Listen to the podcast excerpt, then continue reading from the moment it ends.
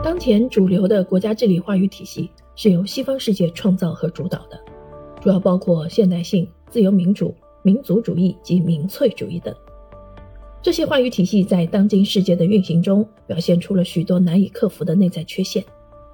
因此，中国在发展中应审慎地拣选西方理论，借鉴西方的经验，但不要背负西方的包袱。这就需要新时代的中国建立起一套适用自身的国家治理话语体系。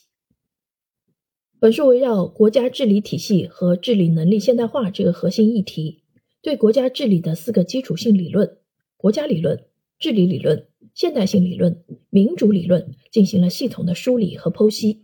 以期为破除西方国家治理话语体系共同编织的旧樊篱，建立可以阐释中国之治的新概念、新理论、新话语。提供一条基于政治学和行政哲学知识的进路，为学界回应国家治理话语体系创新这一时代课题，尽可能的扫除理论上的障碍。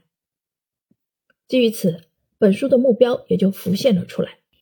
本书旨在为中国的国家治理话语体系建立找到破旧与立新的可能方向。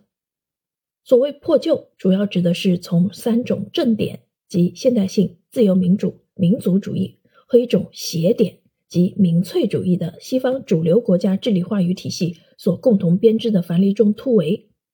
而立新则是确立一种可以阐释中国之治的话语体系。